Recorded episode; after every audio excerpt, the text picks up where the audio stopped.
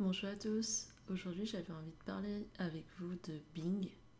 C'est vrai que quand on parle de référencement naturel ou même de référencement payant en France, on ne pense qu'à Google quasiment. Alors que Bing, en France, d'après les dernières euh, statistiques, il a quand même euh, presque 4% de part de marché euh, en France. Et ce n'est pas rien. Donc, quand on parle de référencement naturel, pour moi, il ne faut pas se contenter que d'un seul moteur de recherche, mais vraiment d'essayer de travailler la visibilité d'une marque sur l'ensemble des moteurs. Bien sûr, on ne va pas mettre la même euh, énergie, le même effort peut-être sur le référencement de Google versus le référencement de Bing. Mais je dirais qu'il ne faut pas euh, le négliger parce qu'il euh, y a des utilisateurs dessus et ça peut être intéressant d'obtenir aussi des conversions, du trafic depuis euh, ces utilisateurs, enfin depuis euh, euh, ceux qui utilisent Bing au quotidien. Bah, c'est aussi pourquoi dans le passé, je me suis spécialisée sur différents moteurs de recherche et je ne me suis pas contentée que de Google. Parce que, ok, Google, il a le monopole, on va dire, quasiment partout dans le monde, mais dans certains endroits spécifiques, comme vous le savez, ce n'est pas Google. En Corée du Sud, on a Naver. En Chine, je vous présente plus, hein, on a Baidu. Et également d'autres petits moteurs de recherche, enfin petits, d'autres moteurs de recherche comme euh, Sogu, 360, euh, Shenma, etc. Au Japon, on n'utilise pas tellement Google, mais plutôt Yahoo Japan. Et euh, voilà, en Russie, on utilise Yandex. Il faut savoir que Bing a quand même une certaine part de marché. Ce n'est pas énorme non plus, mais il y a quand même une certaine part de marché aux États-Unis. Donc c'est vrai qu'à partir de là, il faut se dire que il y a peut-être quelque chose à aller chercher sur Bing, même si, même si euh, en termes d'utilisateurs, on n'est pas à l'échelle de Google.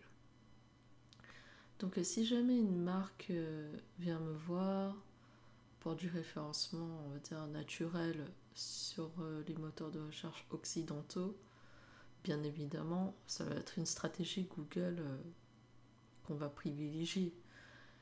Mais je ne suis plus en mode je ne parle pas de Bing. Donc je vais aussi attirer un peu son attention, voir déjà s'il a le budget pour aussi travailler une campagne Bing Ads. Bing Ads, euh, ça peut être tout à fait intéressant d'apparaître et d'être visible dans la partie euh, référencement payante de Bing.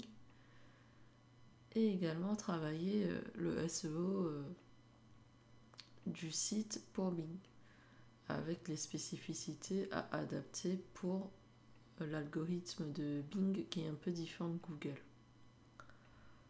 Donc c'est vrai que ce n'est pas quelque chose auquel on pense tout le temps, surtout pour des startups, des, petites entreprises. On va surtout penser à travers l'ensemble des moteurs de recherche dès lors qu'on est face euh, à un grand compte, à une maison de luxe ou euh, voilà, à des marques plutôt connues. Mais justement, je pense que la visibilité d'une nouvelle marque se travaille dès le début aussi à travers des moteurs de recherche euh, plus ou moins importants où il y a plus ou moins d'utilisateurs. Donc c'est pour ça que dans cet épisode, j'avais vraiment envie de partager avec vous le fait de ne pas négliger un moteur de recherche euh, surtout s'il a quand même des parts de marché dans votre pays. Donc c'est vraiment euh, quelque chose à prendre en compte. Et euh, ça revient un petit peu à l'idée que j'avais tout au début. Quand je me suis spécialisée sur Baidu, je me suis dit, Et si un jour Google n'existait plus? Parce qu'il n'arrivera pas, hein. je pense pas, pas, en tout cas pas maintenant. Qu'est-ce qui se passe? Si jamais Google n'existe plus, bah, le fait que Google n'existe presque pas en Chine, c'est le cas. J'ai dû m'adapter, travailler Baidu et me spécialiser dessus. Et euh, c'est vrai que le fait qu'on soit tellement en fait euh, enfin le fait que Google ait tellement le monopole sur les autres pays qu'on en oublie la possibilité que dans d'autres pays Google n'existe pas et dans ce cas-là il faut adapter sa stratégie de référencement parce que par exemple pour les moteurs de recherche asiatiques il y a euh, d'autres aspects outre que le contenu, le netlinking, qui entrent dans les facteurs de référencement. Même si Google maintenant les a un peu diversifiés avec le temps de chargement. je pense que ça a toujours été le cas. Hein. Le temps de chargement, euh, le trafic direct, le trafic euh, SEO, le taux de rebond.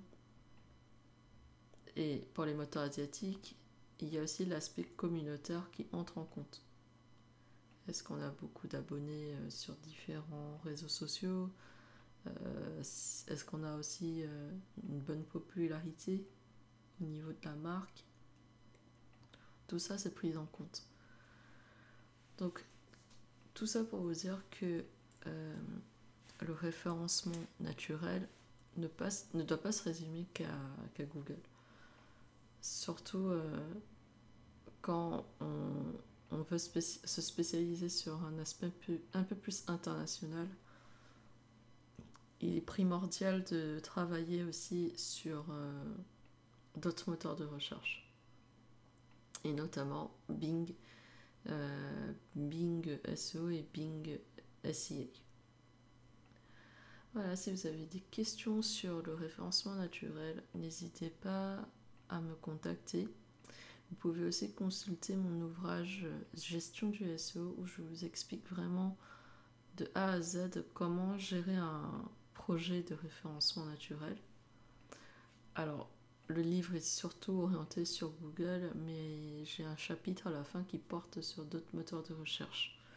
Donc, euh, je pense que ça peut être intéressant pour ceux qui ont une envie aussi de se tourner vers l'international ou du SEO multilingue.